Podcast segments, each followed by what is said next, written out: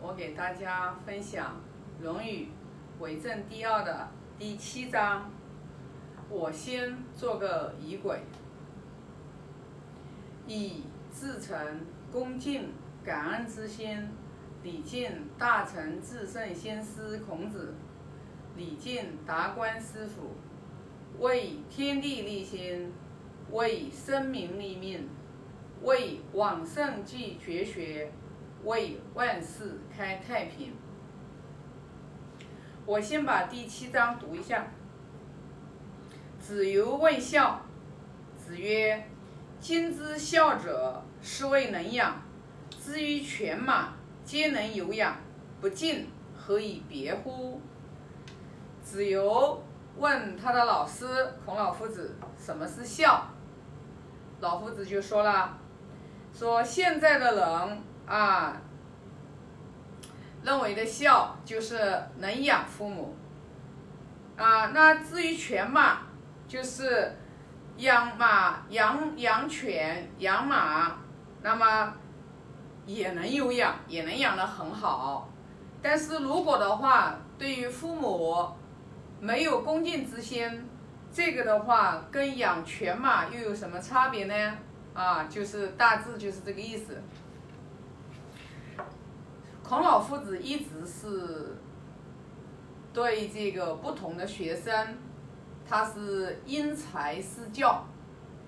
那问孝也有很多问孝，但是每一种都不一样。因为老师肯定对学生比较了解嘛，那所以呢，这一这一章，孔老夫子回答子游，谈到了敬。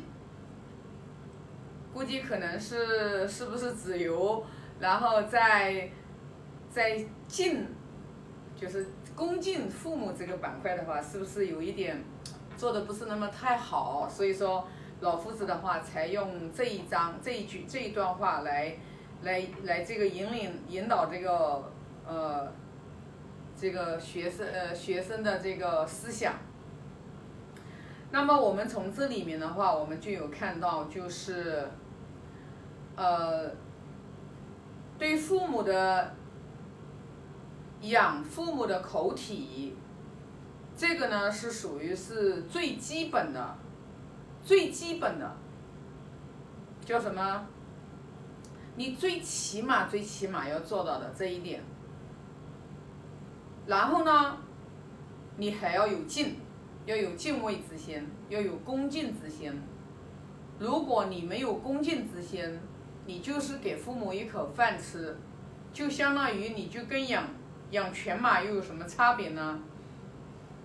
那你看啊，其实我们现在经常啊，有时候会看到呀，微博呀、微信上面，呃一些就是不孝的这些人，就我现在都看微博都看的比较少，经常会有一些，呃，看到就是。看到就让你难受，就是人，人就是作为一个孝顺父母是属于一个人的一个本能，知道吧？都丢了，然后的话对父母有的还拳打脚踢，然后的话就更不用说，呃，说给父母养父母的心了。这里的话指的是教导要对父母要有敬，那其实就是养父母的这个要养养父母的心嘛。那现在我们你看，为什么孔老夫子？你看我每次结束的时候，我们都会发一个大愿，就是孔老夫子说的“老者安之”。那为什么在那个年代，就是孔老夫子他他的愿望，他希望就是老者，就是年纪大的人到老的时候都能有一个啊安享晚年的一个就是啊状况，那就说明很多的老人他是安不了的。就是老人可能是没有被弃养的，因为你想想看，孩子很小的时候，父母把孩子都当着宝贝一样的啊，然后把他们养大。等到父母老的时候，其实应该是反过来的，就是子女的话，应该是把父母的话要当着小朋友一样的去，呃，这个因为年纪大了嘛，年纪大了之后的话，他的记忆力不行了。他其实很多的时候就老小老小，年纪越大的时候，他其实就跟小孩子的状态，就是从从小孩子慢慢慢慢长大长大长大到老的时候，然后慢慢慢慢的又变成又变成了就是那个状态，就是老小老小的那种状态了。那我们作为一个子女的话，我们就是每个人都要经历这个过程。那我们就要对父母的话，我们就要有一个像像我们对待自己的小孩子那样的一种同样的那种就是态度，然后来就是对待我们的呃父母啊，不要嫌父母说话啰嗦，年纪大了嘛，说过的话前脚说了，后脚又忘记了，又不记得了，那就不要嫌他的麻烦。也不要嫌啰嗦啊！那你要想想看，父母在世，真的是你见你见一次少一次，尤其是像我们这种就是跟父母现在又没有呃没有就是说常年的在一起的，像我们这种人在中国应该是很多很多的啊。那你见一次少一次，那你见一次一次，你就要让父母欢心，你就要让父母开心。啊，看到你就是身体健康啊，工作又很顺利，对吧？那在父母面前，永远肯定是报喜不报忧，永远是报喜不报忧，啊，尤其是像年轻人，对吧？刚成家的年轻人呀，然后的话就是夫妻吵架呀这种事情，绝对不要去给父母讲，为什么呢？你夫妻吵架，吵床床头吵完床尾和。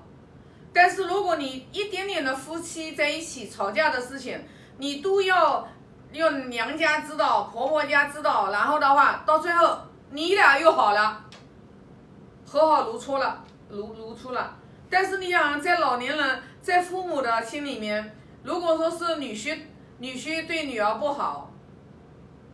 你作为女儿，你能原谅你你的老公，但是你的爸爸妈妈绝对是这个女婿在他们的心目当中要打折扣的，一定的，肯定是的。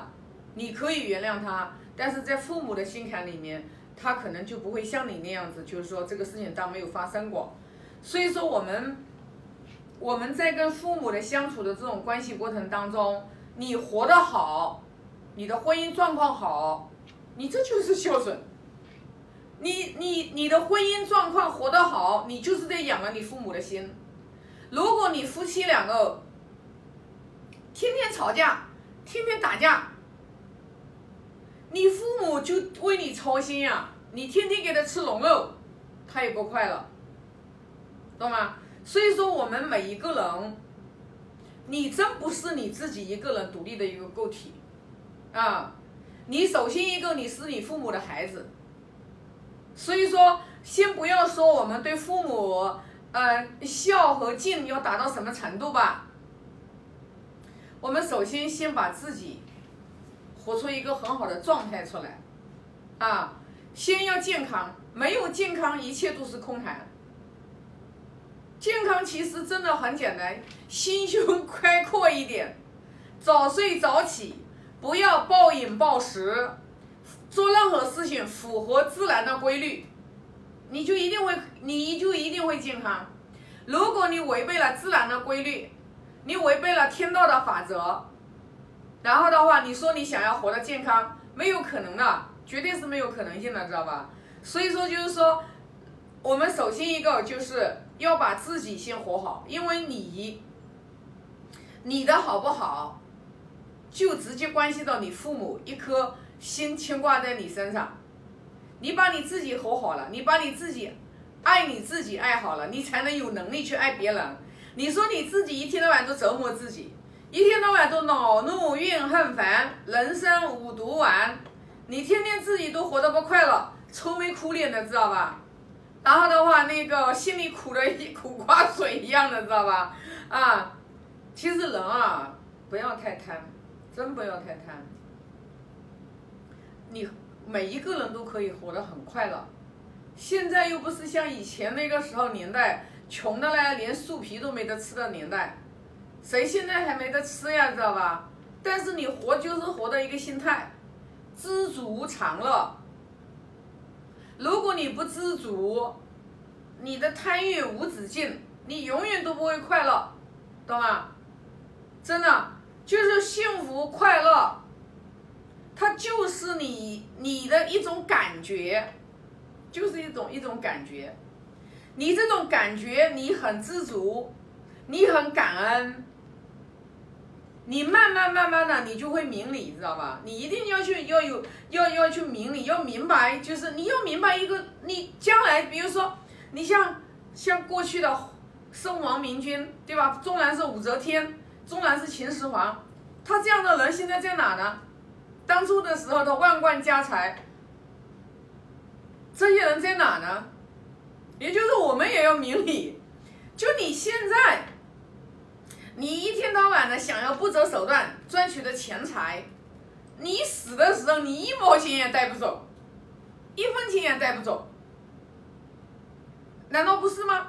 你不明白这个道理，你天天孜孜以求的，完了你损害了你的性命，损害了你这个生生不息的你这个本性，然后的话你要去谋求一些外在的这些东西。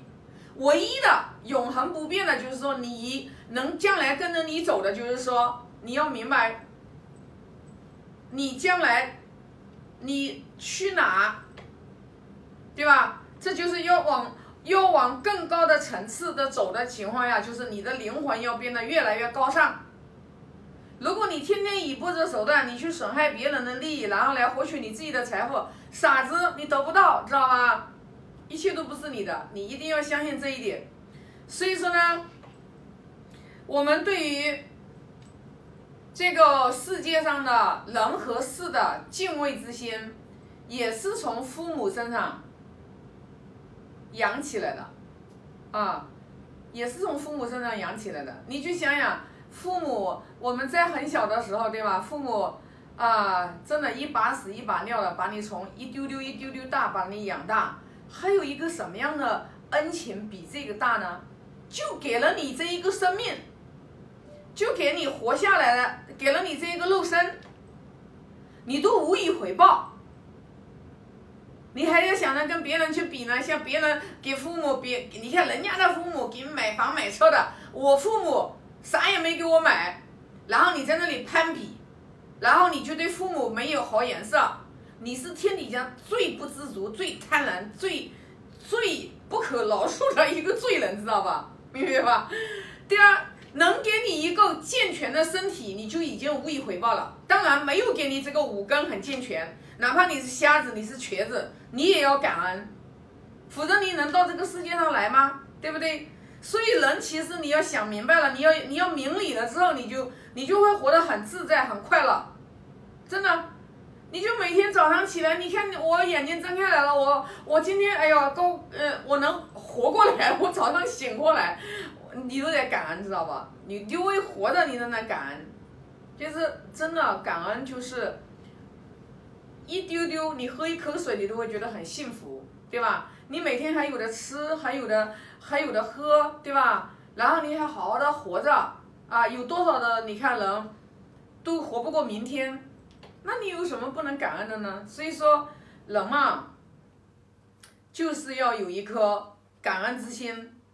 这个心，首先感恩之心从父母身上养，父母身上养不起来这个感恩之心，父母身上恭敬之心养不起来，在别的地方不可能有。所以说，为什么就是说，为要把这个孝要放在为正篇，因为你想要。在这个正，在这个人世间，你要想活得好，要成就一番事业，帮助更多的人，你这个孝顺父母是仁爱之心的根本。没有孝顺父母，这这个德行没有行使好，没有仁爱之心啊。